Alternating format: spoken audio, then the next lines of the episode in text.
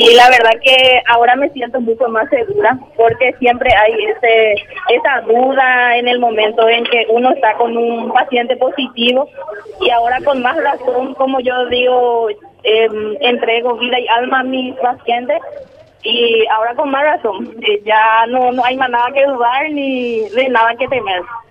Pues ya está ya la primera dosis. Gracias a Dios. Entonces, para los demás compañeros, y no no, tienen que tener duda, no tienen que tener miedo. Todo en la mano de Dios y eh, eso es lo que más nos va a dar seguridad en el momento del trabajo, en el momento en donde estamos con los pacientes positivos. No hay que tener miedo. Yo en ningún momento, a Dios, no tengo miedo ni hasta ahora. Confío plenamente y no va a pasar nada.